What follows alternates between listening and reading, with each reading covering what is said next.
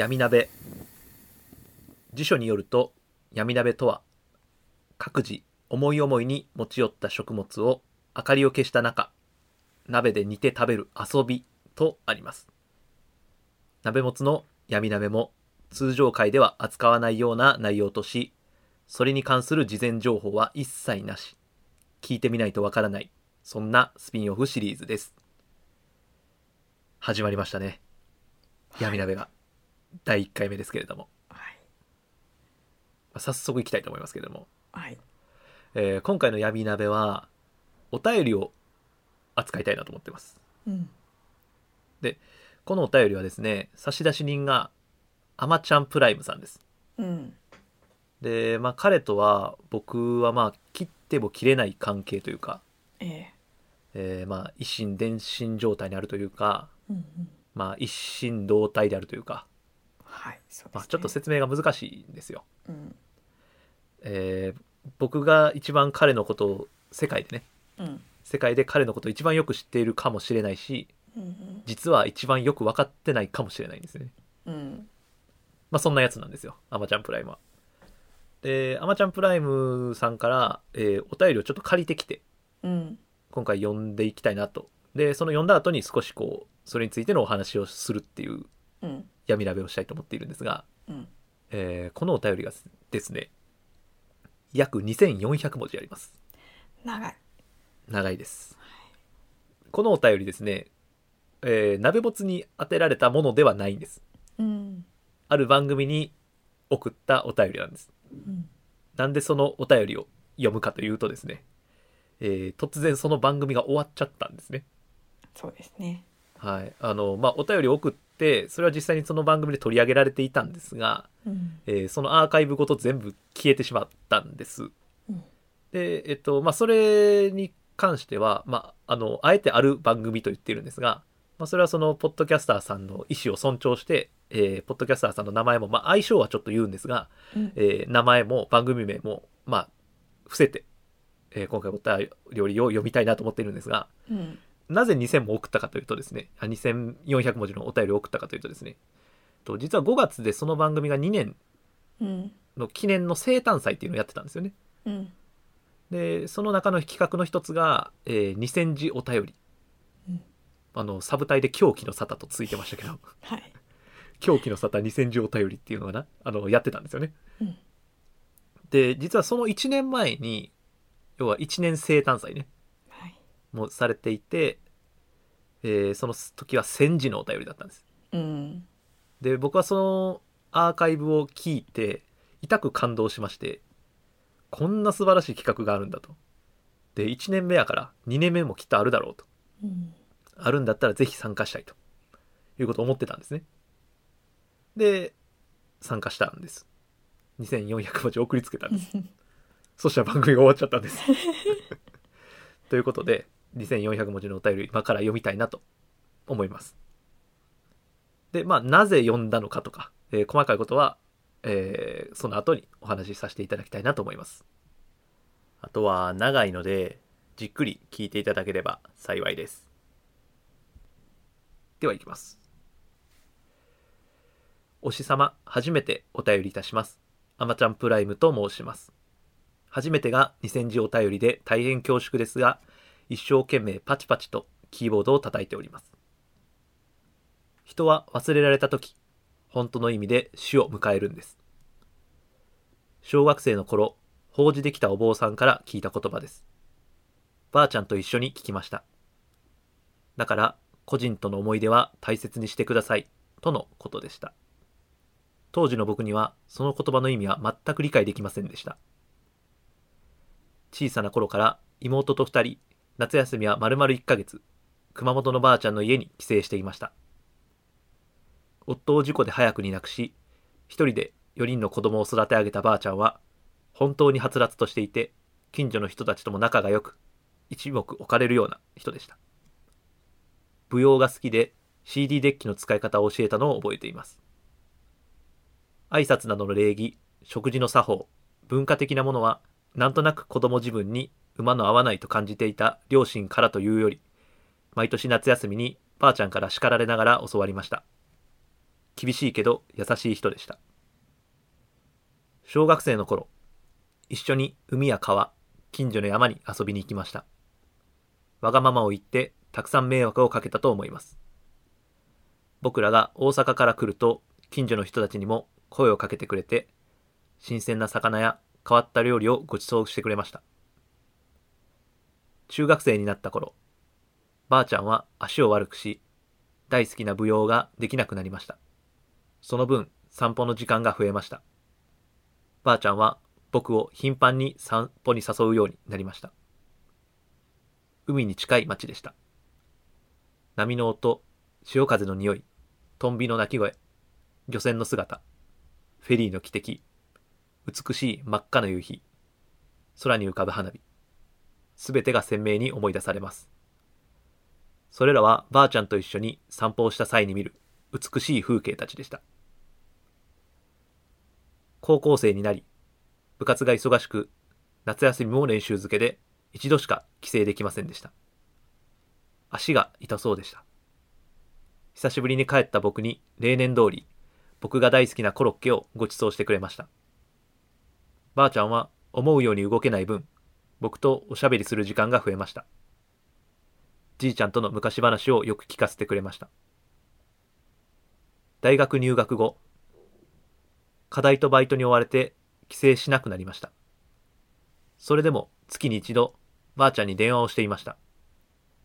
大学での出来事を話すと、いつも喜んでくれました。毎回、頑張って、無理しないで、体を大切にしなさい、と僕を気遣ってくれました。それも徐々に回数が減り、ついには電話をしなくなってしまいました。卒業後、仕事で忙殺される日々で、故郷のことを忘れてしまっていました。そんな時、ひょんなことから妹から連絡があり、互いの近況報告をしていました。その時、ばあちゃんがグループホームにいることを伝えられました。しかも2年も前から。認知症でした。両親と仲が悪くなってまともに口を聞かない僕は何も知りませんでした。すぐに休みを取り、熊本のグループホームに向かいました。面会をお願いすると、そこには僕の思い出の中のはつらつとしたばあちゃんではなく、髪の毛が真っ白で力なく座り込んでいる見たことのないばあちゃんがいました。言葉は出ず、涙だけが出てきました。ばあちゃんはグループの輪に入るのが苦手で、日中は他の方がレクレーションしているのを、いつもこの椅子から一人で眺めているのだと担当の方に聞かされました。信じられませんでした。ばあちゃん久しぶりやな。涙を拭きながら話しかけました。ばあちゃんはただ一言。あんこはおらんごとなった。ぽつりと僕を通り越してその先を見るような遠い目をして言いました。認知症がどういうものか分かっていませんでした。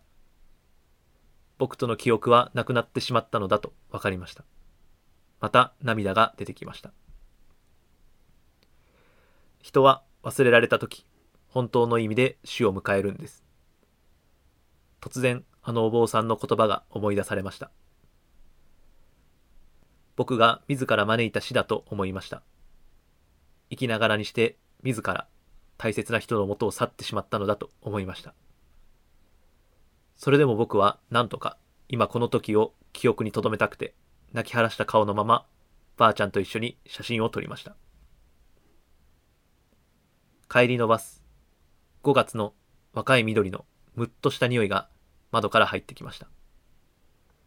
ふと見ると川の両側から縄をかけ大きな鯉のぼりが渡してあり、たくさんの鯉の家族がゆったりと優雅に楽しげに風の中を踊っていました。なんだかわからないけれど、また涙が止まらなくなりました。ばあちゃんに自慢するために意気揚々と持っていった新聞の切り抜きや今の仕事をまとめた資料は破って駅のゴミ箱に捨てました。それ以降、ばあちゃんに忘れられている事実がより明確に現実として突きつけられるのが怖くて、ばあちゃんに会いに行けていません。それでも誰かの記憶に残る生き方をしたいと思っています。それ以外、この出来事を乗り越える方法がないと思っています。また、誰のことも忘れたくないと思うようになりました。最後に、最近の出来事を書いて終わりにしたいと思います。僕は毎朝近所のおじいちゃん、おばあちゃんとラジオ体操をするのが日課なのですが、先日参加者のおじいちゃんの一人が病気で亡くなりました。その方は参加者みんなに気さくに挨拶をし、体操が終わるといつもありがとうと言って拍手をする大変親しみ深い方だったのですが、おじいちゃんがいなくなってからも自然とみんな拍手をするようになりました。ある種の文化を残していったのだと思います。僕は拍手をするたびにおじいちゃんを思い出します。文化や慣習がこのように生まれるのであれば、世の中誰かの思い出や忘れたくないことの積み重ねでできているのかもしれないと感じました。おしさんはどう思いますか？僕はそうであれば少し救われるなぁと思いました。長文お見汚し失礼いたしました。というね、うん。2400文字らしいですけども。いやー。まああの慕っていたばあちゃんがうん。認知症になったという、まあこう人の記憶に関する話うん。と、えーまあ近所のおじいちゃんの話ですね、えー何を残していったのかみたいな話。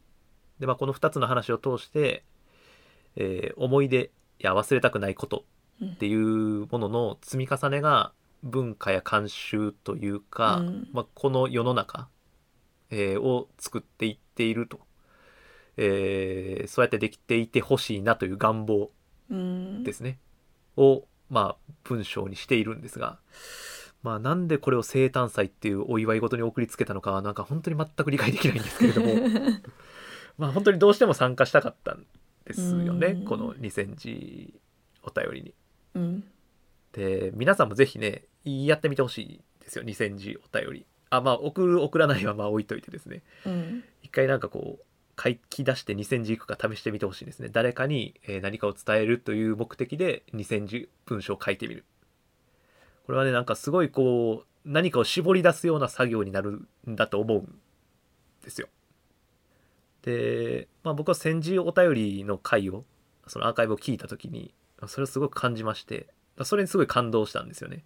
うんこんなに人の文章からなんかいろんなものが読み取れるんだなみたいなことをお便りからこんなことが感じれるんだっていう。でまあそれに感動して送っていたんですがまあ今からちょっと少し、えーこの文章についての話と今思っていること。うんとか少しお話ししたいなと思うんですけど、はい。えーまず、えっと、この文章中に出てくるのは当時の、えー僕の心の状態で今は心持ちが違うんですね、あ今はっていうのはこの文章を書いた時全然違ったんです、まあ、そもそもなんでこんなばあちゃんに懐いているかばあちゃんを慕っているか、えーそしてこんなにもショックを受けているのかっていうとこからちょっと説明したいんですけれども、うんえっ、と僕、まあ、関谷っていう名前でやってますけどもえっ、と本名、えー特に名前ですね。うん。名字じゃなくて名前。ちょっと変わってるんですね、まあ、うんズービー知ってますけど。うんで漢字もちょっと変わってるんうん。ですまあ、なんであの言うと100%特定されるんで言わないんですけど。えっと古いけど新しいみたいな名前。いろんな願いが込められてる名前なんですね。うん。で実はその名前両親がつけたんじゃなくてばあちゃんがつけたんです。あー。そう。そうなんばあちゃんが名付け親なんですね。うん。で両親がつけたがっていた名前をもう完全に否定して、えー孫の中でも、えー僕と妹だけ、まあ、孫いっぱいいるんですけど、えー僕と妹だけはばあちゃんが名前つけてくれたんへえですあとはそれで両親と僕がすごく仲が悪い。でそれは子供の頃から仲が悪かったんですだからすごいこうばあちゃんを、えー親のように思ってたんですね。本当にいろんなことを教えてもらったし尊敬してたんです。で、うん。えっ、と文章中にですね「ばあちゃん久しぶりやな」と僕が言うんですけど実際は、えーばあちゃん久しぶりやな」の後に僕名前言ったんですね。うん。えーまあ、例えば太郎としましょうか僕を。ばあちゃん久しぶりやな太郎やでって言ったんです。そしたらばあちゃんがあんこはおらんごとなった言ったんですね。これあの子はいなくなったっていう、えーうん。熊本弁。あの子はいなくなってしまったっていう意味になんですけど。それがね本当に要はこう親だと尊敬していた人。うん。でそしてこう自分が、まあ、この名前すごい好きなんですね僕の名前。自分の名前に込められた願いみたいなものをばあちゃんがすごい感じていた。で尊敬していたばあちゃんが僕の名前を言っても覚えてないっていうことが本当にショックだったんです。僕はあの、まあ、そこで本当にめちゃくちゃ泣いてるんですけどあの、うん。人生で多分一番泣いたんですよね。ちょっとあの施設の人も困らせるぐらい号泣してしまってうん。でその後帰りのバスとかもういろんなとこでもずっと涙が止まらなくてっていう あの記憶をそのまま文章に落としているんですけど。うん。1年ぐらい実は引きずってたんですけどこの出来事。をある程度時間が経つとね時間が解決することっていっぱいあるじゃないですか。で1年ぐらい経った時になんかふとした本当にきっかけは何でもなかったんですけど急にこのばあちゃんの言葉を久しぶりに思い出しまして思い出した時に「あの子はいなくなった」って言ったんですね。僕が名前を言った時に。うん。太郎やでって言った時にあの子はいなくなったって言ったんですでまあ僕がショックを受けたのはあのそのいなくなったっていうかまあ覚えてないっていうこともあったしえっとその時のまあ振る舞いとか、えー姿ですよね。そのはつらつとしていたばあちゃん近所の人とも付き合ってめちゃくちゃバリバリパワフルな方だったばあちゃんが、えーそのグループホームでは輪に入れないうん。とかなんかそういう状況もまあ重なっていたんですけれどもあの名前を言った時に「あの子はいなくなった」って言ってるからあの子は認識してるんですよね。うん。僕のことは分かっていたんです。ただうんとどう言ったらいいですかね。僕という記憶の器は残っていてでもその器に盛り付けられている入っているべき僕との思い出とかが、まあ、なくなってしまった。もしくは、えー、と見えなくなってしまっているような状況なんだろうなと思ったんというか、まあ、思えたんですね。あの1年ぐらい経ってから。うんでそこからなんかこうすごく気持ちが楽になったというかあ忘れられてないわ。とは思ってたんです、まあ、そういうふうに僕の中での気持ちの整理をつけたというか、まあ、決着をつけていたんですね。でえっ、と実はこの生誕祭2000字お便りの会はえっ、と、まあ、生誕祭ってお祭りがお祭りなので、うん。えっ、と当日ですねツイキャスで生配信をしていたんです。うん。で他にもいっぱいお便り届いていて9通届いてたと思うんですけど。うん。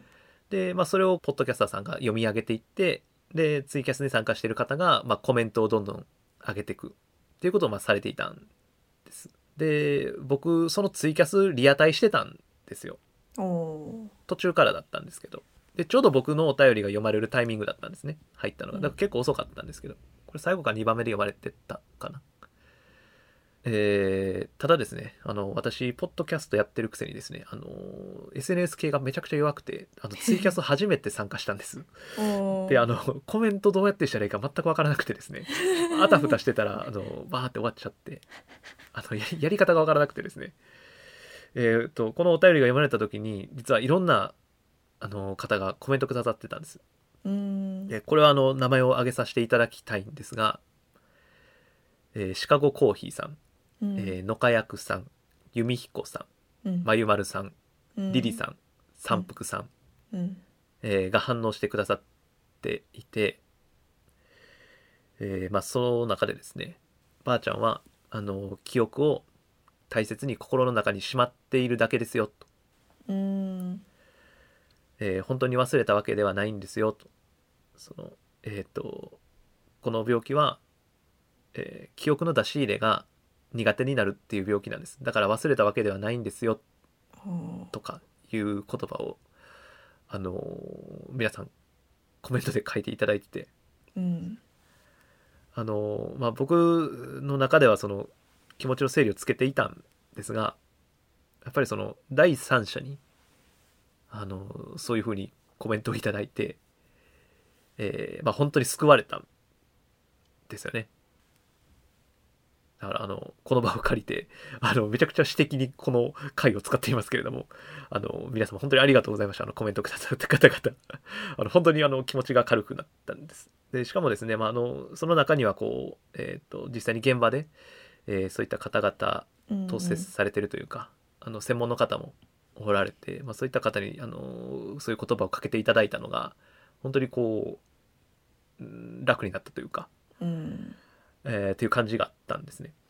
あのそもそもこのお便りをまあ書いているのは、まあ、いろんな思いがあったんですよ。例えばこの話って、えー、と僕よりちょっと上の人とか僕より若い人たちがこのお話聞くとどう思うんだろうなとか実は、まあ、ちょっと上の方々とかはもしかしたら体験されたことかもしれないしもっと若い人はあこれからこういうことがあるのかって感じてもらえるかもしれないあとはやっぱりこうすごくこう高齢化が進んでいる世の中でこの認知症っていう病気まあ病気なのかな？症状って言ったらいいのか分かんないですけどはみんなが向き合わなければいけないことだと思うんですよね。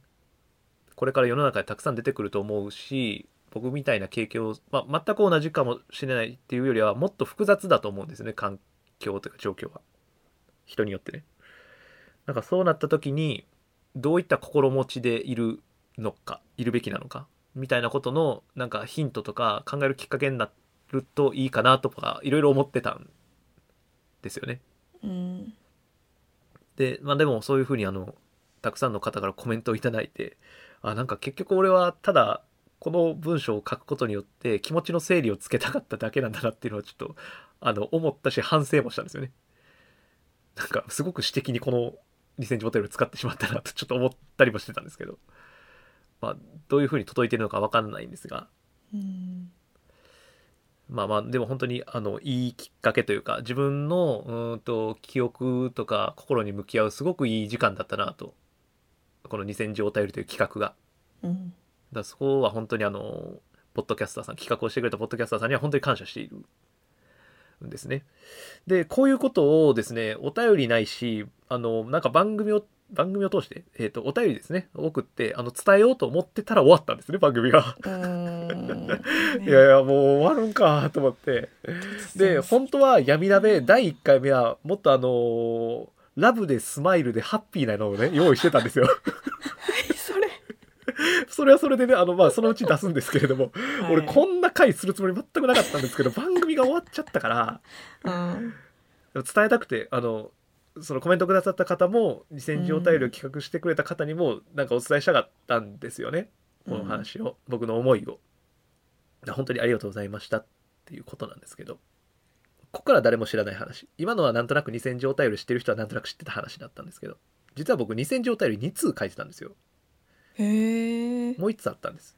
うん。で、えっと、実際に送ったのはばあちゃんの話だけだったんですけど、うんうん。えーもう1つはボツにしたんですね。うん。実はもう1通も書いてるうちに生きるとかうん。死ぬとか記憶の話になってったんです。ちょっとその話しようかなと思うんです。ボツにしたけど、でボツにした理由はわーって書いたんですけど1800ぐらいでこれ以上書けないなってなったんです。だからもう筆を置いたんですけど。えっ、とまあそれはお便り読むというよりはエピソードとして話させてもらいますね。えー僕大学の頃ですね、えーまあ、建築を勉強してたんですが同級生があの竹富島を調べたいと、えーそこは伝統的建造物群保存地区っていうものになっていて、うん。まあ、電建地区と言われるんですけど、えっと、その電建地区になるとある一定のルールの中で、えー建物を新築したり、えー改修したり。でそれはまあ景観を守るためにそういうことをしていこうみたいな、えー取り決めがあるんですね。で竹富島の建物はそういうふうにしなさいってなっているんですけどそういうルールが本当にこう伝統的なものを残しているのか、えーつまりですね表層だけが残っていて、えー本質的な文化とかそういうものは残っているのかっていうのが僕の同級生の問いだったのね。竹富島調べたいって言ったやつ。うんうんうん。あ面白そうやないかいと。俺も手伝わせてくれと。っていうので、まあ、同行したんですね。調査に。で竹富島でやった調査っていうのは一軒一軒の家を調べるんですよ。で全部調べたんですけど僕ら。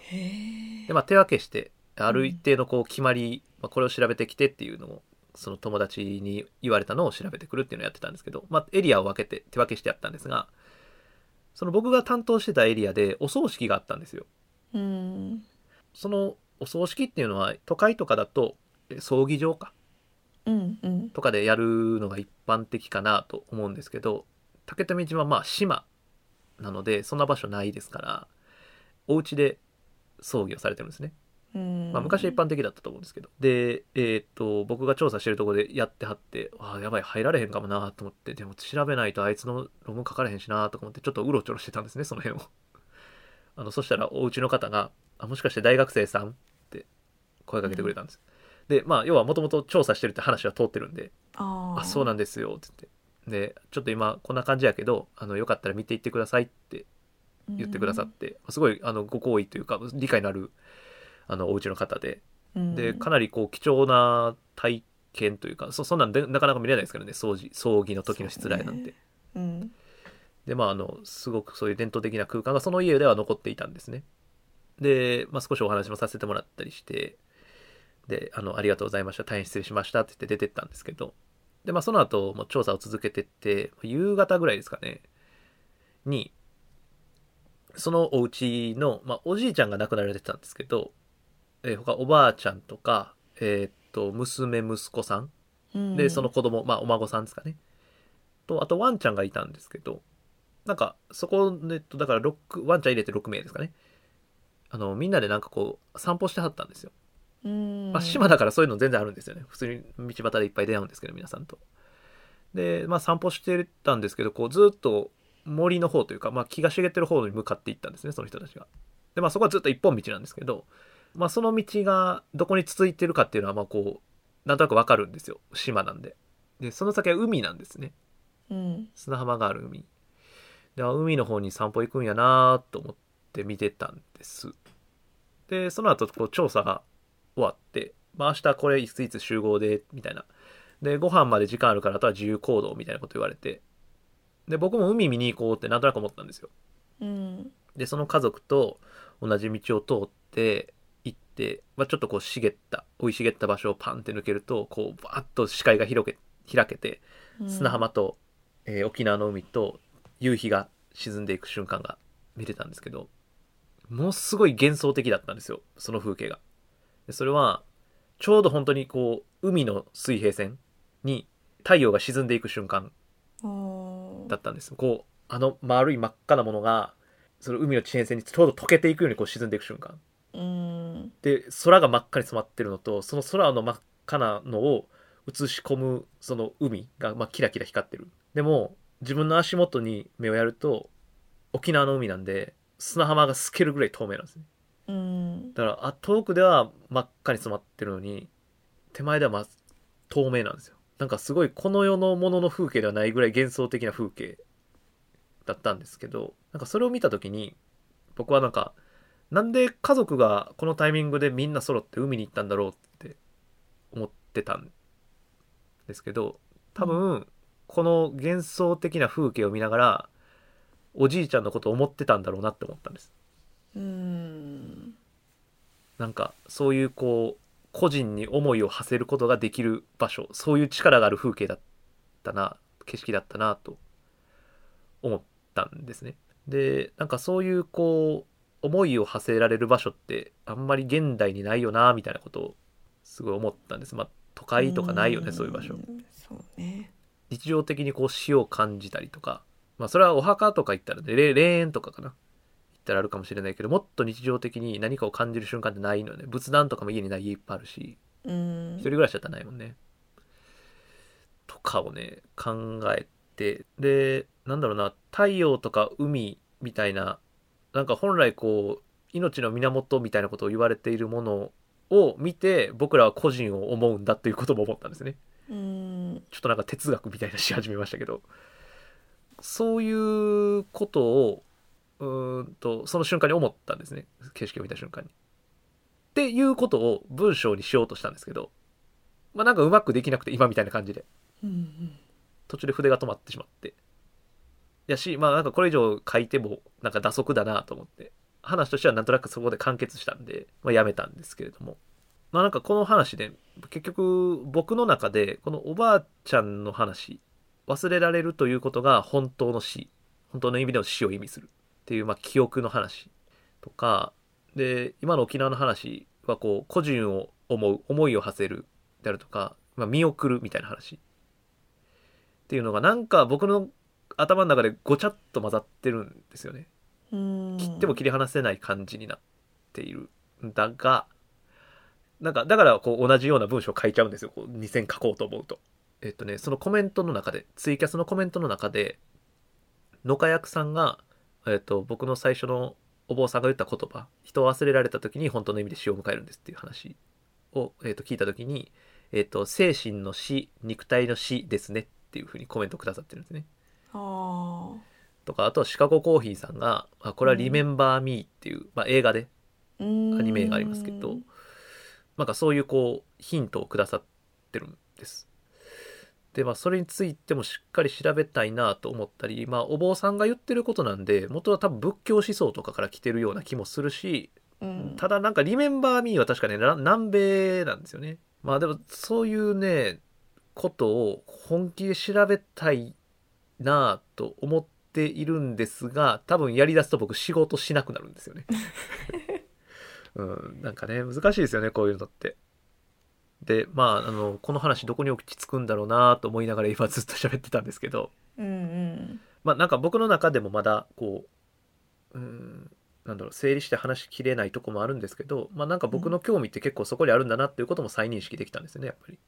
し死生観みたいな多分すごい強い関心があるでまあもうちょっと締めますけど。このねあの番組をされていたポッドキャスターさんは新しいことにまあこれからチャレンジしていく。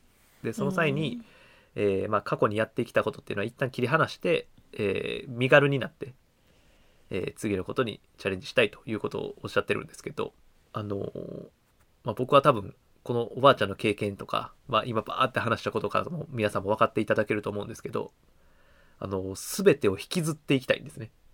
うん。そのポッドキャスターさん彼とは逆に。僕はなんかあの彼のその考えを全く否定するつもりはないしむしろあの新しいチャレンジを応援したいと思っているんですけど、うん。えっと、僕の哲学はきっと全てを引きずって歩くんだろうなと思ったんです。なんか泥臭く生きていきたいなって改めて思ったんですよね。